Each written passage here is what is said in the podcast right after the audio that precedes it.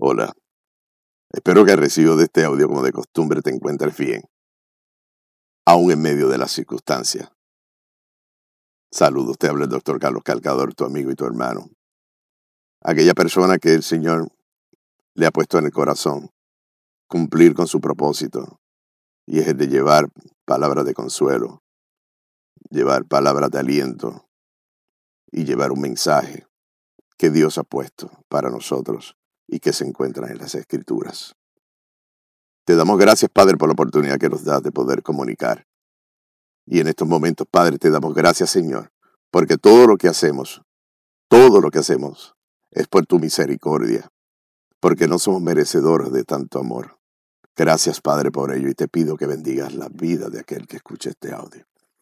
Hoy comparto contigo un escrito, devocional, preparado por el predicador y escritor Carlos Enrique Luna Lam, más conocido como Cash Luna, un predicador muy reconocido en el mundo del Evangelio y sobre todo llevando siempre el mensaje de la sana doctrina. Padre amado, yo te doy gracias por este escrito y te pido que bendiga su vida y bendiga la vida de todos aquellos hombres y mujeres que cumplen con ese cometido de la gran comisión de ir por el mundo y llevar, predicar el Evangelio a toda criatura y hacer discípulos a las naciones. Cashlon escribió, sin miedo a la, a la nada. Hay circunstancias en la vida donde aparentemente nos dejan sin nada. A veces voluntariamente abandonamos, abandonamos todo. Y en otras ocasiones alguien nos quita lo que teníamos. Sin importar cuál sea la razón, el dolor de perder algo es indescriptible. Sin embargo, no es lo duro de la circunstancia lo que determina nuestro futuro, sino cuán grande puede llegar a ser nuestro sueño. No es lo incómodo del presente, sino lo poderoso de nuestro futuro. No es lo doloroso de la pérdida, sino quién está con nosotros. No es lo que nos falta, sino los grandes que son las promesas de Dios Padre. La nada es un lugar para describir algo nuevo y emprender el mejor viaje de nuestra vida. Sí, el viaje de la fe.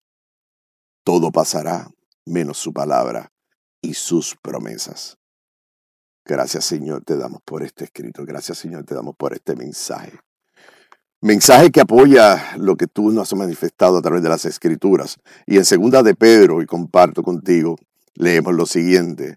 Pero nosotros esperamos, según sus promesas, cielos nuevos y tierra nueva, y en los cuales mora la justicia.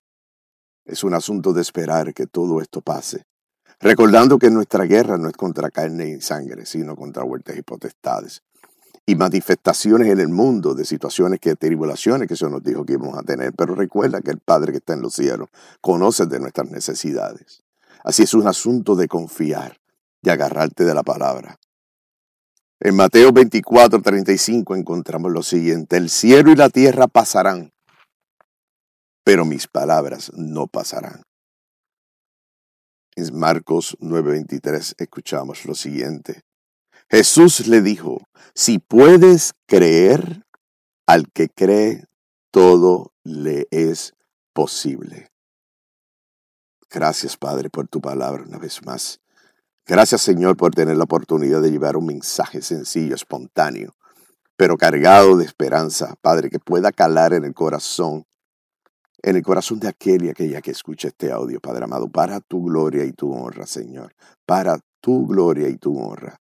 Señor, lleva paz, que el Espíritu Santo pueda en estos momentos redarguir su vida, su corazón, que pueda ser tocado, tocada en estos momentos con la luz de la esperanza, que en este momento pueda entender que un corazón contristo, que eleve una oración ferviente desde lo más profundo de su alma, tú no rechazas, Señor.